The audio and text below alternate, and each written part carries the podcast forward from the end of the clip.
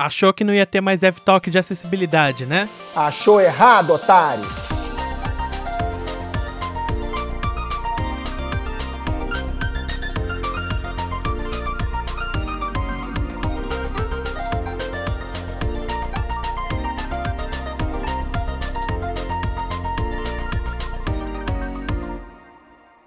Fala pessoal, sejam muito bem-vindos a mais um DevTalk de áudio.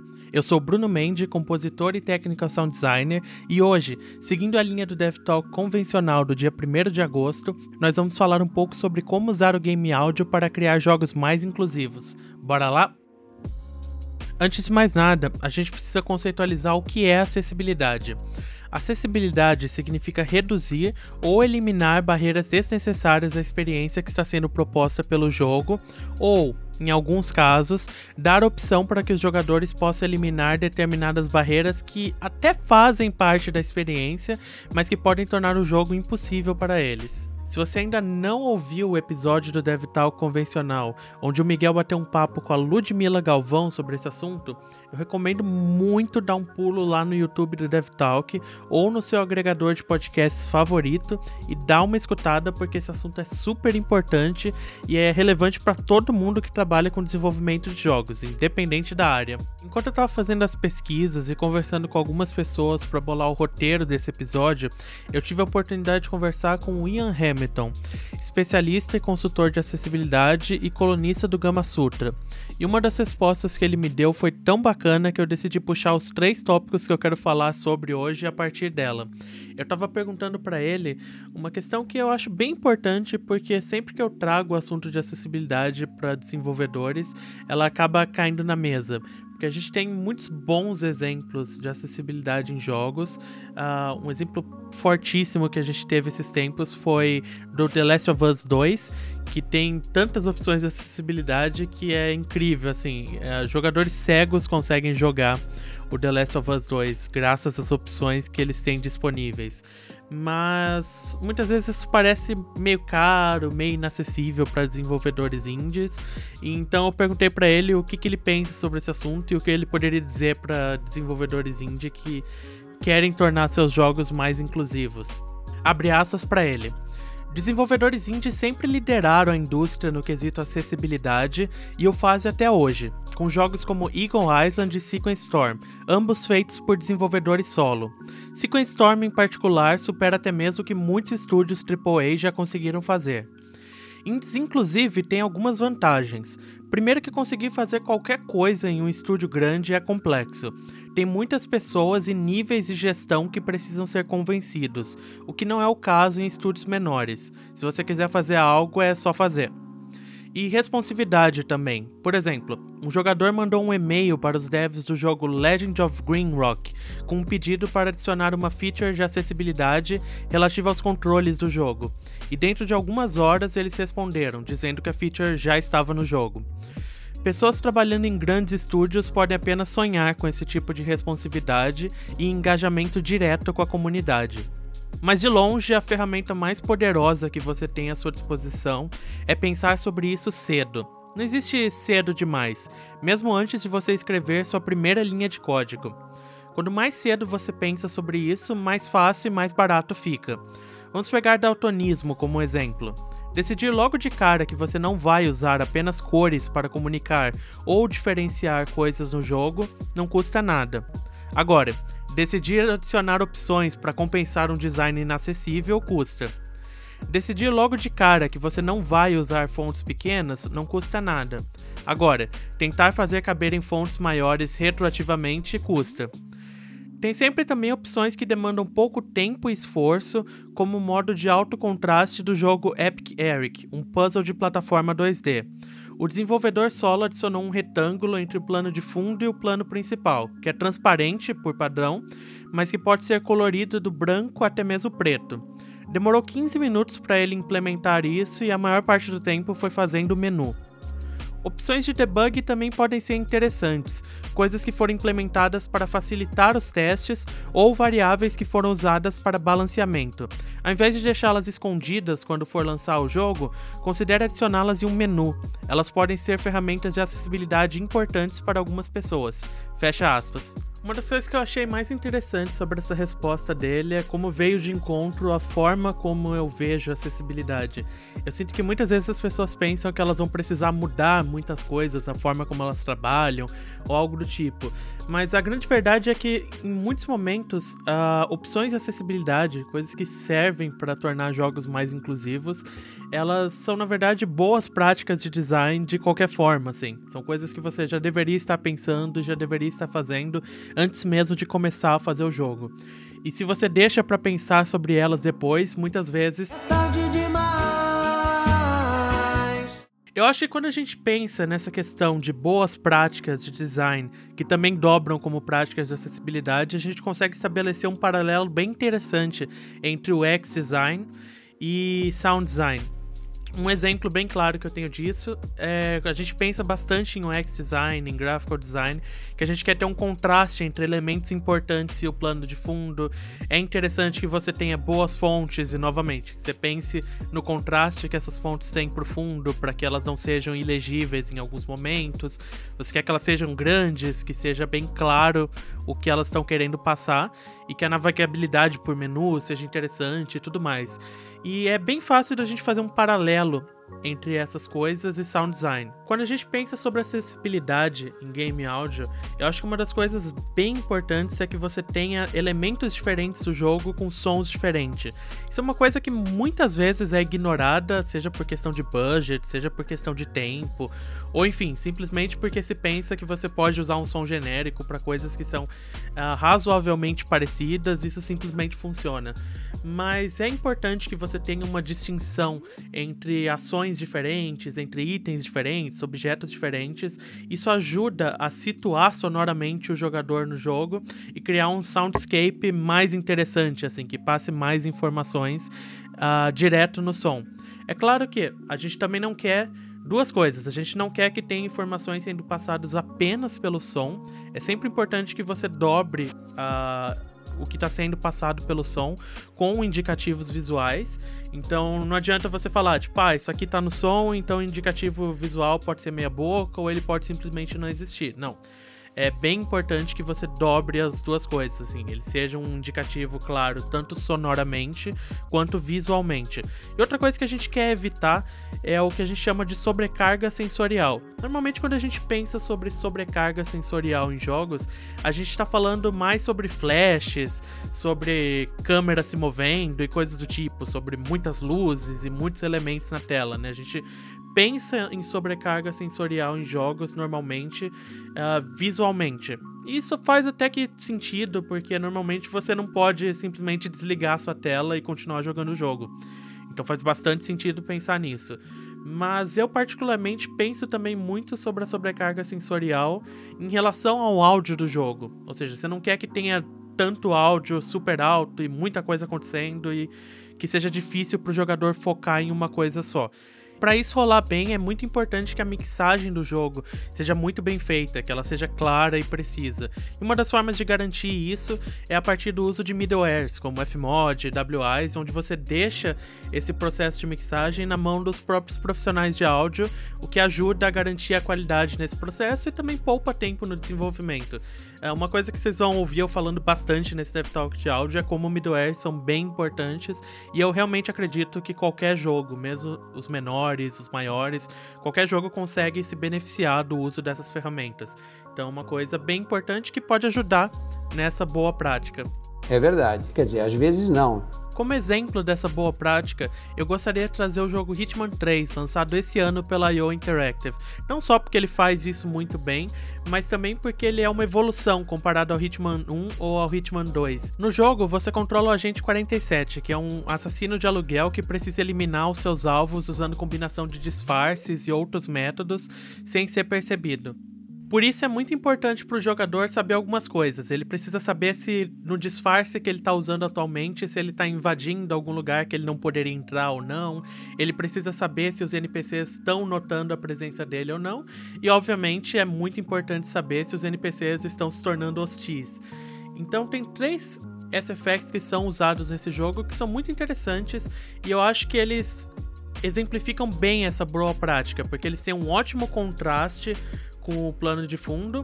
Alguns deles podem não ser necessariamente muito claros, mas eles são bem introduzidos no jogo, então você acaba sabendo bem o que, que eles fazem. E é muito fácil ouvir eles, independente do que está acontecendo no soundscape do jogo. Eles realmente têm um, um, ótimo contraste, um bom volume, então é bem bacana isso. E é interessante porque nos jogos anteriores, por exemplo, quando você entrava numa área que você estava invadindo, você não tinha um efeito sonoro demarcando. E eles trouxeram isso nesse jogo e não só trouxeram para essa ação, mas para várias ações assim. Tem várias demarcações interessantes. Então, por exemplo, quando você mata um NPC, ele tem uma demarcação de som, então você sabe que você não precisa continuar ali. Quando você toma dano, tem demarcações muito importantes de som. Quando algo acontece, tem uma demarcação. Mas os exemplos que eu gostaria de trazer são esses três. Quando você invade um local, quando um NPC te nota e quando eles se tornam hostis. O primeiro é quando você está invadindo que toca esse som. Isso somado à indicação visual, que também sofreu uma melhora em relação aos jogos anteriores, faz com que seja bem claro para o jogador quando ele está em uma área onde ele não deveria estar e faz com que ele mude o gameplay de acordo. Quando um NPC começa a achar você invadindo, esse som é tocado. Note como esse som ele é um som até bem irritante, acho que dá para colocar dessa forma, e ele realmente faz com que o jogador sinta que ele precisa tomar uma ação, ele realmente chama a atenção, e isso é importante, já que como vocês viram, é, você é uh, notado bem rápido. Então, assim que você começa a ouvir esse som, você já precisa tomar uma ação para sair do campo de visão desse NPC. E o terceiro som, que também é muito importante, é o som de quando um NPC se torna hostil à presença do agente 47. Esse é o mais alto de todos, porque ele é realmente bem importante. E ele tem bastante impacto também, então ele realmente chama bastante atenção e cumpre a função dele muito bem. Um jogo que é um ótimo exemplo sobre o tópico que ele trouxe sobre responsividade e o engajamento direto da comunidade com os desenvolvedores indie é o jogo Chicory, A Call for Tale. Ele é um jogo onde você pinta, a mecânica principal do jogo é você poder pintar coisas na tela, né? E esse som de pintura é um som meio molhado, que pode ter um problema grande para pessoas que têm uma fobia que é relativamente comum até, chamada misofonia que é uma fobia onde você pode ter nojo, assim, uma sensação bem ruim com sons de molhados, com sons repetitivos e tudo mais. Uma pessoa entrou em contato com a sound designer do jogo para falar sobre isso e foi adicionado uma opção onde você pode desativar esses sons entre aspas molhados, que podem ser desconfortáveis para as pessoas que têm essa fobia.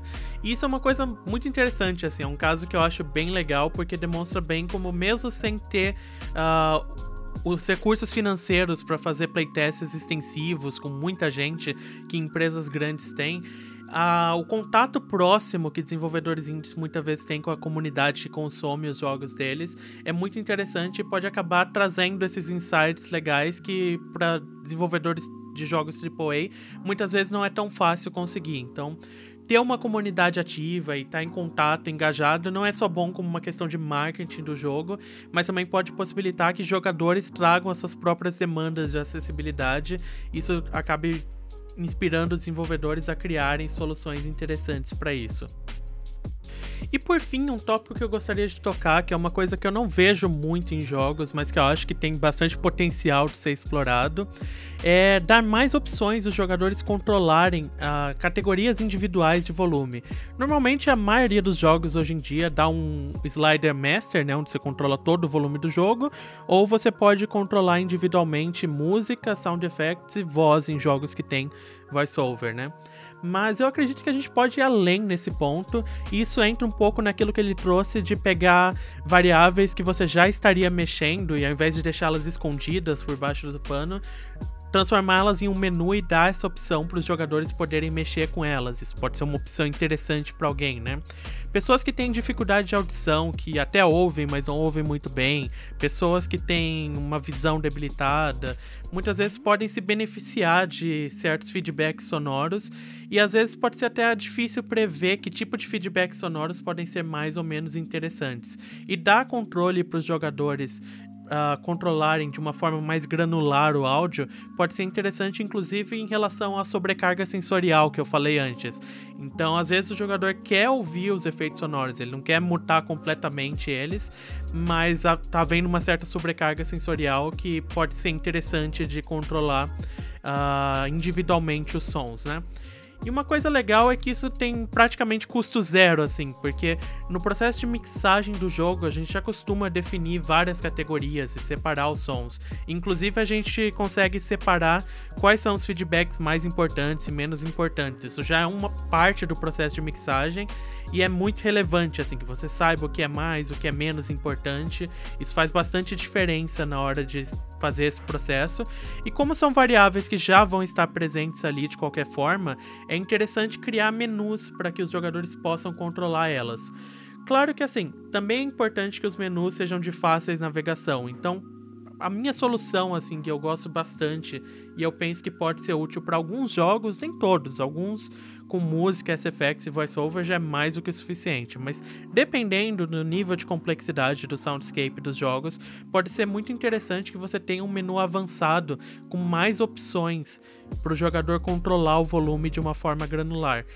E eu falo de ter um menu avançado justamente porque você quer que tenha uma simplicidade no seu menu principal e você quer comunicar aos jogadores muito bem. Então, assim, um dos grandes motivos pelo qual o Assist Mode Celeste é muito bom é o fato de que ele comunica muito bem para o jogador que aquilo não é a forma como os desenvolvedores querem que você jogue o jogo por padrão. Mas caso você precise, assim, caso seja muito difícil para você uh, se divertir com o jogo da forma como ele veio, você pode mexer naquelas variáveis e tornar o jogo um pouco mais fácil para você. Então, para mim, eu sinto que é bem importante que essas opções extras, além das principais, elas estejam em um menu separado ou que seja muito bem comunicado para o jogador que você não está esperando que ele faça a própria mixagem dele, mas que ali tem opções especiais para caso as opções normais não sejam suficientes. Mas de qualquer forma, eu acho que a gente pode expandir as opções que a gente traz por padrão nos jogos. Por exemplo, para além de música, SFX e voz, a gente poderia ter, por exemplo, um slider de UI que traz feedbacks de UI ou de HUD de uma forma mais controlável para o jogador. A gente também pode ter a ambiência separada, caso o jogador queira ter menos ruído de fundo e se focar apenas nos feedbacks principais.